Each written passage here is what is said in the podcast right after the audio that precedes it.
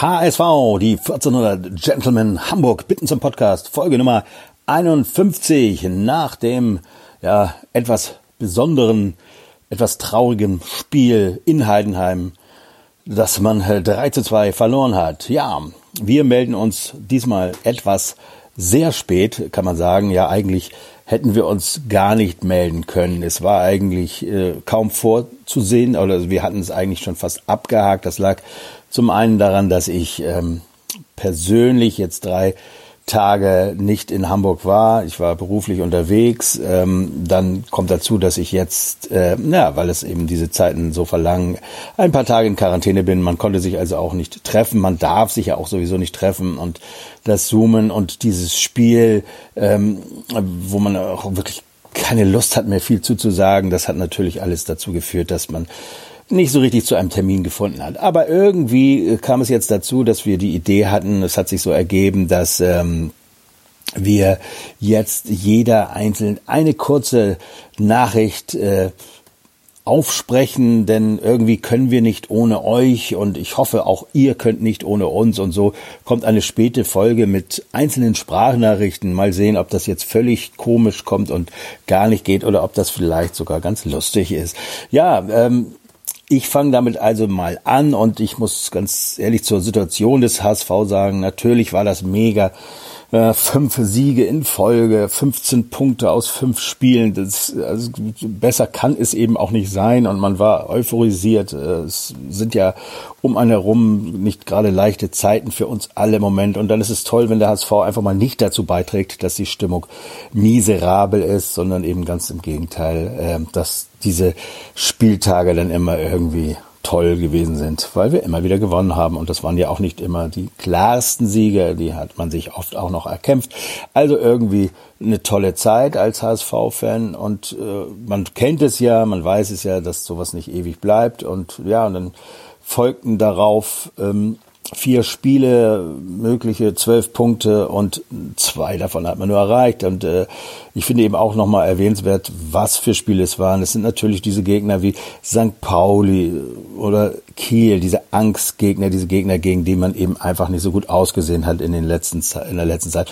Und da hat man sich natürlich so ein bisschen erhofft, dass der Trainer die Mannschaft so einstellt, dass es mal wirklich äh, zu sehen ist, hier es läuft was anders. Hier ist es nicht wie in den letzten Jahren.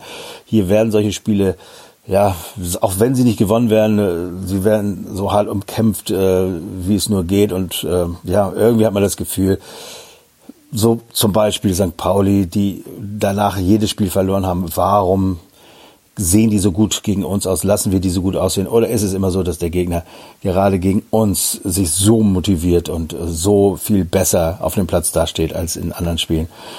dass wir uns damit eben schwer tun. Naja, das ist dann eben Kiel und, äh, und St. Pauli, wo man dann ähm, nur einen Punkt holt und dann, ja, dann verliert man zwei Spiele danach gegen Bochum und, und dann sehr unglücklich gegen Heidenheim. Darauf gehe ich gleich auch noch ein bisschen ein. Und äh, ja, man muss von einer kleinen Krise sprechen. Das sagte auch der Trainer. Er sieht natürlich seine großen Chancen und Möglichkeiten, ähm, das bis zum nächsten Spiel gegen Hannover ähm, irgendwie zu erkennen, was da die Fehler waren. Aber ähm, naja, er muss sich eben auch eingestehen, das war nicht so doll. Ne?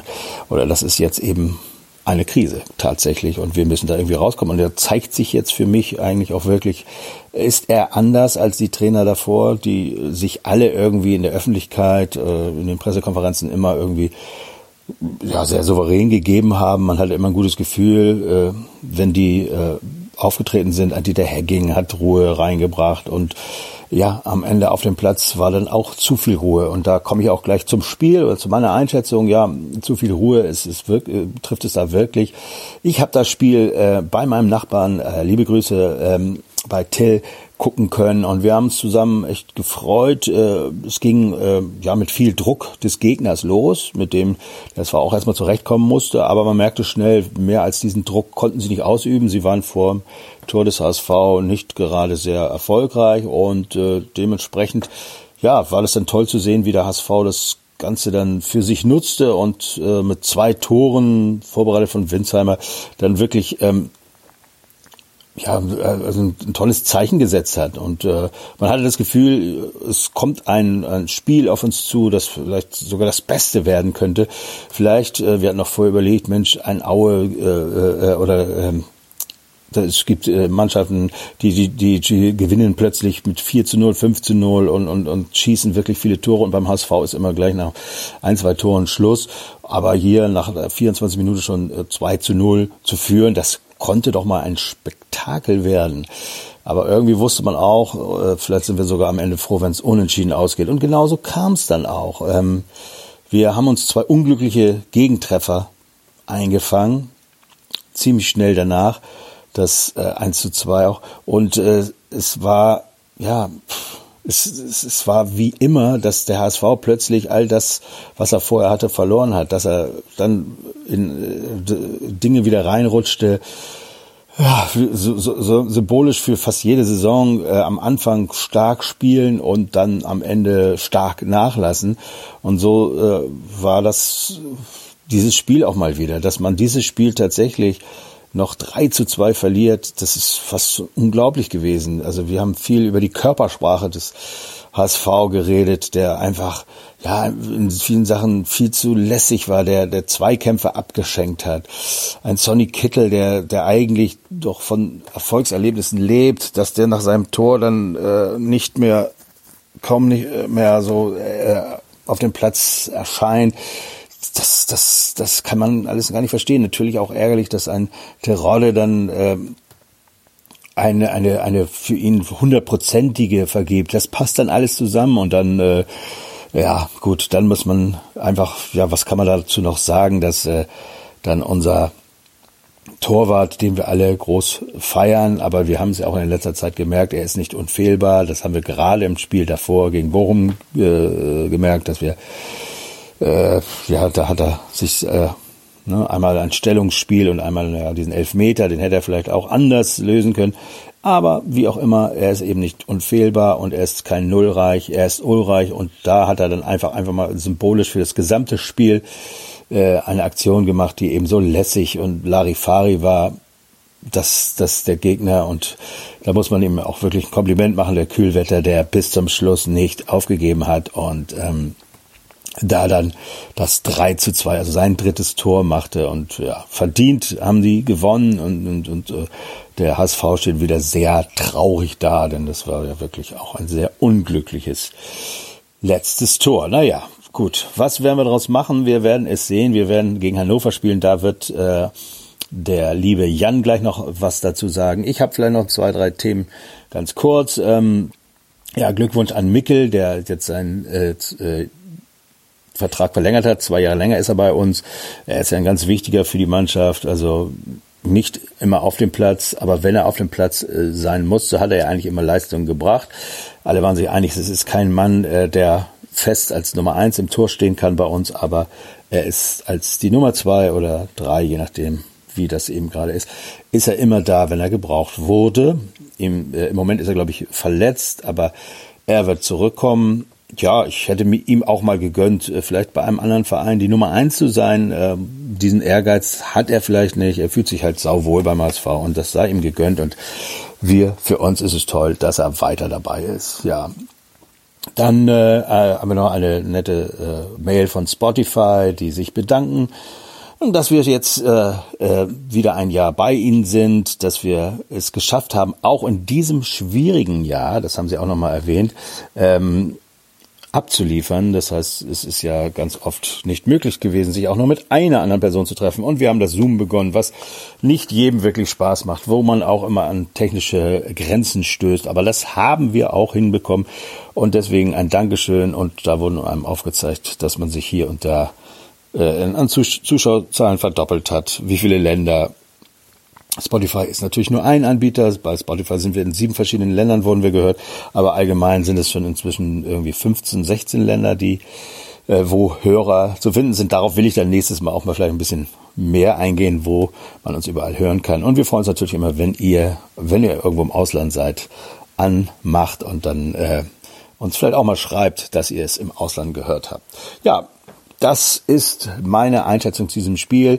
Jetzt geht's gegen Hannover. Wie gesagt, Jan sagt da gleich mehr zu. Ich gebe aber trotzdem ähm, einen kleinen Tipp ab. Ähm, Hannover ist auch wie wir in keiner leichten Zeit, haben in den letzten Spielen ähm, oft Pech gehabt, äh, gerade gegen Kiel äh, knapp verloren. Ähm, da würde ich sagen, die sind ziemlich heiß, sind aber auch gebeutelt. Eigentlich wäre das so ein 2-2, aber wir gewinnen das jetzt mal 2-1. Es wird mal wieder Zeit und wir spielen ja auch bei uns im Stadion. Vielleicht hat das ja doch noch was in den Köpfen, bewirkt es noch irgendwas in den Köpfen. Ich hoffe, dass unser Trainer es schafft, die Mannschaft so einzustellen, dass äh, ihnen jetzt mal klar ist, dass sie Gas geben müssen, dass sie wirklich um jeden Ball fighten müssen, dass es jetzt wirklich an ihnen ist zu zeigen, was sie können, dass sie mal wirklich alles aus sich rausholen. Ich hoffe, der Trainer holt das aus ihnen raus und die Spieler aus sich selbst auch. Und ähm, ja, deswegen, ähm, das war mein kleiner Beitrag zu dieser Folge. Ich äh, gebe jetzt weiter an Arne und mal hören, was der noch so zu sagen hat und ähm, verbleibe mit den äh, netten Worten nur der HSV. Ja, Olli, vielen Dank für deine Vorrede und auch, dass du so hartnäckig geblieben bist und äh, dir die, diese Idee der Podcastaufnahme ausgedacht hast. So schaffen wir es tatsächlich noch vor dem nächsten Spieltag ähm, einen Podcast abzuliefern, den wir irgendwie alle gar nicht so richtig wollten. Bisher haben wir es ja auch äh, immer geschafft, auch nach bitteren Niederlagen äh, Worte zu finden. Das war nach diesem Spiel infolge der beiden Unentschieden und der Niederlage von Bochum doch sehr, sehr schwer. Ähm, neben einer schwierigen Terminfindung, ehrlich gesagt. Aber ich glaube, die Motivation bei uns allen war sehr niedrig. Du bist hartnäckig geblieben und jetzt äh, haben wir das mal gewählt. Mal ein ganz neues Format. Schauen, wie es ankommt. Können die Hörer ja mal äh, irgendwo einen Kommentar hinterlassen, ob das auch mal sein darf, äh, wenn sonst gar nichts ging. Ja, was soll man zu dem Spiel sonst so sagen? Also ähm, direkt nach Abpfiff habe ich ja eigentlich schon verlauten lassen, ich möchte zu diesem Spiel nichts sagen. Ähm, die zweite Halbzeit war grausam. Ich glaube, mehr muss man dazu auch nicht sagen. Alles das, was auf dem Platz passiert ist, kennen wir alle schon, können ähm, alte Folgen rausholen ähm, und wieder das Gleiche sagen. Es war keine Durchschlagskraft zu erkennen, ähm, obwohl Heidenheim außer defensiv zu stehen, es nicht ansatzweise so gut gemacht hat wie Bochum, die äh, wirklich äh, auch aus taktischer Sicht es eben sehr gut gemacht haben und auch dann völlig verdient gegen uns gewonnen haben. Hat Heidenheim nicht wirklich viel gemacht, aber wir waren in der zweiten Halbzeit eigentlich nie wirklich in der Lage, ähm, auch nur ansatzweise ein Tor zu schießen, außer die eine Teroddes-Chance. Aber das war ja auch mehr Zufall als herausgespielt. Ja, woran mag das liegen? Ich habe keine Ahnung, ich bin sehr ratlos. Ähm, möchte auch wirklich jetzt gar nicht auf, auf einzelne Spieler oder Szenen oder so weiter eingehen, ähm, außer mein Unverständnis. Und ähm, das hat ja also auch schon der Sky Report im Grunde genommen auch schon gemacht und für mich übernommen, ist die späte Auswechslung von, von Kittel. Ähm, aber jedes Mal, wo ich mich so lange noch auf dem Platz stand, darüber aufgeregt habe, dass er noch nicht ausgewechselt wurde, habe ich mir dann auch gleich die Frage gestellt, okay, ähm, wer soll's wirklich besser machen? Ähm, und wie man gesehen hat, ähm, waren die Einwechslungen auch wieder nicht äh, von wirklichem Erfolg gekrönt. Also man hat nicht wirklich irgendwo äh, gemerkt, dass da jetzt eine neue Kraft, neuer Schwung, neue Kreativität irgendwie reingekommen ist. Ähm, dafür wurde Duciak äh, zu spät eingewechselt, meiner Meinung nach. Und er war mit Sicherheit auch noch äh, ganz schön gehandicapt äh, nach dem Tritt im, im Spiel zuvor. Und dass uns doch irgendwo eine, nicht eine ordnende Hand, aber eine kreative, äh, ein kreativer Spieler ähm, irgendwo im zentralen Bereich fehlt ähm, weil Kittel ist auf dem Platz stehend ausgefallen, Hand und Duciak sind äh, ja entweder gar nicht mitgekommen oder auf der Bank sitzend ausgefallen. Und das hat man, das hat man schon ein bisschen, bisschen gemerkt. Also selbst in der ersten Halbzeit, die mir noch so einigermaßen gefallen hat. Ähm, man musste sich äh, so ein bisschen über die Außen behelfen, weil äh, über die Mitte eigentlich äh, so gut wie gar nichts ging. Was ja auch da gut geklappt hat, aber nachdem Heidenheim von, von der Dreier auf die Viererkette wieder zurück umgestellt hat, wurde es also bei uns auch über die Außen ähm, schwierig und behäbig. Und ja, da kam dann nicht mehr wirklich viel. Aber es war schon traurig mit anzusehen, dass diese 2 zu 0 Führung äh, wieder sehr, sehr leichtfertig hergegeben wurde. Und ja, das, was ich fast die komplette zweite Halbzeit durchgesagt habe, also dass wir nur so drum betteln, das äh, äh, dritte Gegentor zu bekommen, äh, zum Teil in Form von zahlreichen Ecken in, in kürzester Zeit hintereinander weg. Ähm, oder auch den Gegner wieder zum Flanken eingeladen haben, ohne, ohne Gegenwehr. Also das war schon wieder nicht mit anzusehen, wie wir körperlos, äh, egal von wo der Ball kam, ähm, von Heidenheim einfach hinten raus blind geschlagen und äh, Schwupp war der einzige Stürmer vorne äh, am Ball und konnte ihn vernünftig annehmen. Äh, und Terodde äh, massiv bedrängt wurde, wenn es mal andersrum war. Da frage ich mich, warum, warum wir einfach nicht so eng am Mann stehen können, wie äh, die Gegenspieler unserer Stürmer es äh, mit uns machen. Also äh, ja, alles alte Fehler, es war nichts Neues, von daher kann man jetzt einfach nur die ganzen alten äh, Geschichten wieder rausholen, die wir nach solchen Spielen ähm, von uns geben oder gegeben haben. Um, die Flexibilität, die wir äh, an Tune am Anfang der Saison so gefeiert haben, scheint irgendwie auch nicht da zu sein. Gegen Bochum hat er es nicht geschafft nach der ersten Hälfte ein Mittel gegen das Pressing zu finden.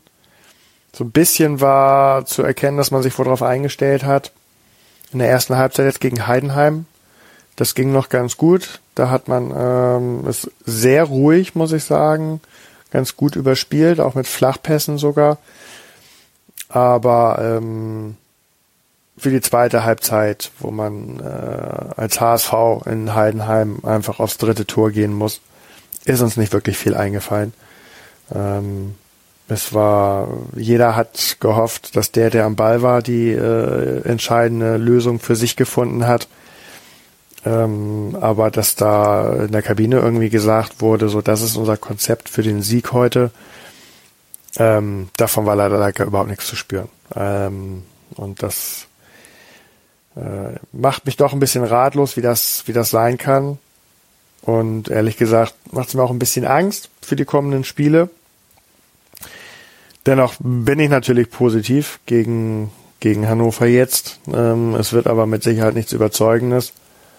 Dafür glaube ich, ist die Mannschaft einfach äh, zu verunsichert jetzt nach den letzten vier Spielen.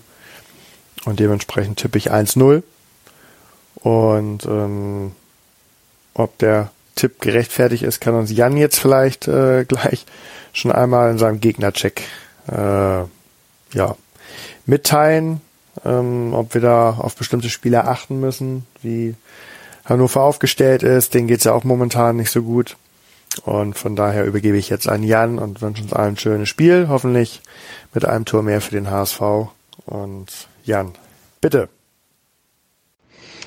So, was könnte jetzt also schöner sein als äh, wieder ein Gegner, den man äh, aufbauen kann. Hannover 96 oder der kleine HSV auch genannt, ist äh, auch diese Saison weit hinter den Erwartungen ähm, auf Platz 14, obwohl man sie wieder irgendwie als Aufstiegsfavorit gesehen hat. Ähm, insgesamt sieht die Statistik so aus, 32 Siege, 18 Unentschieden, 20 Niederlagen. Das hört sich ganz gut an. Auch die letzte Saison gab es ein 1-1 in Hannover und einen sehr überlegenen und dominanten 3-0-Sieg in Hamburg. In der Saison vorher noch ein 1-1, äh, nee, Entschuldigung, das war nicht die Saison vorher, das war damals noch in der Bundesliga. Sogar Saison 17, 18, da gab es eine Auswärtsniederlage 0-2 und ein 1-1 zu Hause. Ja, was gibt es Erwähnenswertes äh, ähm, bei Hannover? Ähm, man hat einen interessanten Neuzugang vom ZSK Moskau. Ähm, Bijol heißt der, spielt vornehmlich im defensiven Mittelfeld, kann aber auch sehr gut in der Innenverteidigung eingesetzt werden mit seinen 1,90 ähm, und nach wie vor äh, letztes Jahr auch schon sehr markant Linden Maina oder Meiner oder wie auch immer ein äh, sehr flinker, schneller Flügelflitzer, äh, 21 Jahre und schon einen Marktwert von 7,5 Millionen. Der ist immer gefährlich. Grundsätzlich hat man gute, schnelle Flügelleute. Da läuft auch noch Kingsley Schindler rum, äh, den man von Kiel und Köln kennt und Frank Evina, der aus der äh, Bayern-Talentschmiede kommt, aber vermeintlich im Moment verletzt ist. Ja, die Tore macht aber ein gewisser Duxch immer noch als erfolgreichster Torschütze im Moment mit drei Toren und drei Vorlagen Topscorer. Und ähm, da gibt es auch noch den Japaner Haraguchi mit vier äh, Torvorlagen und einem Tor, was er dazu beigetragen hat, der auch gefährlich ist. Ja, was soll ich dazu sagen? Ich fürchte so ein bisschen, ich habe schon wieder irgendeinen Torschützen genannt jetzt in unserem Spiel und er wird wahrscheinlich auch trotzdem wieder von Toni Leisner während des ganzen Spiels ignoriert. Aber ähm, ja, ich bin äh, euphorisch optimistisch für das Spiel und tippe auf 2-2. Viel Spaß euch noch. Ja, Leute, ich will dann auch noch mal ein weiteres Puzzleteil ähm, dazu fügen. Auch ähm, wenn ich finde, es lohnt sich gar nicht so sehr in diesem, bei diesem Spiel jetzt über den Verlauf und über die Taktik zu sprechen, obwohl ich finde, eigentlich hat der HSV das anfangs ganz gut gemacht. Denn Heidenheim ist auch hoch angelaufen und hat gepresst und ähm, wir haben uns aber besser äh, da durchgespielt und befreit und eben auch Tore gemacht. Ja, denke ich, Taktik analysieren kann gar nicht so das Thema sein, denn alle drei Gegentreffer sind irgendwie nach schweren individuellen Fehlern äh, ähm, gekommen, gefallen und ähm, ja, da ist halt die Frage, ja, wie viel Einfluss hat man da als Coach drauf? Ähm, mir würde das irgendwie, ja, in Zeiten von Corona sind ja Verschwörungstheorien auch immer wieder sehr im Kommen und sehr modern und da fragt man sich dann bei manchen HSV-Spielen auch schon so, ja, da hat bestimmt einer richtig gutes Geld verdient. Ich weiß nicht, wie die Live-Quote lag nach 2-0 Führung in Heidenheim, dass der HSV noch verliert. Ähm, ja, an, an solchen Dingen wollen wir uns lieber nicht beteiligen. Ähm, ja, letztendlich ist die Frage, die interessante Frage, die sich mir stellt, wie reagiert Tione darauf, ähm, diese individuellen Fehler auszumerzen? Ich für meinen Teil hätte wahrscheinlich acht Leute genommen und gesagt, ihr spielt jetzt in der zweiten Mannschaft nach so einem Spiel. Das wird er wahrscheinlich nicht so machen, aber das ist interessant. Für mich gab es eigentlich nur einen Winsheimer, den ich positiv herausnehmen kann. Ansonsten kann man mit keinem so richtig zufrieden sein und ich kann mir auch nicht erklären, woher das kommt, weil wenn so ein Spiel stattfindet nach einer Siegesserie, okay, aber nach jetzt schon drei Spielen, die sehr zu wünschen übrig ließen, ähm, kann ich mir das nicht erklären, warum man nicht geil drauf ist, die, so ein Spiel einzufahren. Und ähm, ja, man muss auch dabei wirklich berücksichtigen, das ist nicht das Heidenheim gewesen, das letztes Jahr um den Aufstieg mitgespielt hat, sondern das ist das Heidenheim äh, gewesen, wo die äh, viele Topspieler den Verein verlassen haben, wo man drei Punkte vor der Abstiegszone stand. Und ähm, also das ist ein ganz anderer Schnack. Man hat das wirklich selber weggeschenkt und wo, woher kommt ja diese äh, Unkonzentriertheit? In dem Fall ist es ja nicht, wie wir das früher oft analysiert haben, der Druck oder der Angst vorm Erfolg oder äh, die Verlustangst oder was auch immer, sondern das waren ja wirklich drei Fehler aus Unkonzentriertheit und ja, wir hätten vielleicht den Terodde-Moment noch gehabt, wo es dann noch 3-2 gestanden hätte und dann hätten wir alle gesagt, cooles Spiel oder so. Naja, nicht alle, aber der neutrale Zuschauer. Ähm, den hat er aber nicht gemacht. So ist es mal wieder ein HSV-Drama geworden. Und ähm, nach anfänglicher extremer Frustration bin ich jetzt einfach mal sehr gespannt darauf, wie Tione das lösen wird, äh, was er uns gegen Hannover ähm, für Ideen aufzeigen wird. Ja, und wie man an diesem äh, ähm, Podcast oder an dieser Podcast-Variante sehen kann, ähm, Corona und Krisen machen ja auch erfinderisch und ähm, da hoffe ich jetzt auch sehr darauf, dass diese kleine HSV-Krise äh, Tione und den HSV erfinderisch machen. Und ähm, in diesem Sinne nur der HSV. So, das waren die Einschätzungen und kurzen Beiträge von uns. Ähm, ja, wir hoffen, es hat euch trotzdem Spaß gemacht, obwohl es ein bisschen anders war. Wir versprechen auch, dass wir beim nächsten Mal und hoffentlich nach dem Sieg gegen Hannover wieder anders zusammenkommen. Natürlich, auch da wird nur das Zoom möglich sein, aber äh, der Austausch untereinander ist ja dann doch etwas äh, produktiver immer. Wir hoffen also, dass wir euch mit dieser Folge noch ein bisschen Spaß gemacht haben und äh, wir hoffen natürlich, dass der Spieltag, jetzt der kommende Spieltag, für euch etwas schöner wird als die letzten vier. Wir hoffen auf einen Sieg und ähm, ja, äh, glauben, dass wir vielleicht mit etwas Glück wieder an der Tabellenspitze stehen könnten nach dem Spieltag oder zumindest auf einem guten Weg dahin sind und ähm, am Ende vielleicht doch noch Herbstmeister werden. Naja, da ist noch ein bisschen Zeit hin. Äh, wir verbleiben wie immer als eure Podcaster HSV, die 1400 Gentlemen Hamburg und sagen nur der HSV.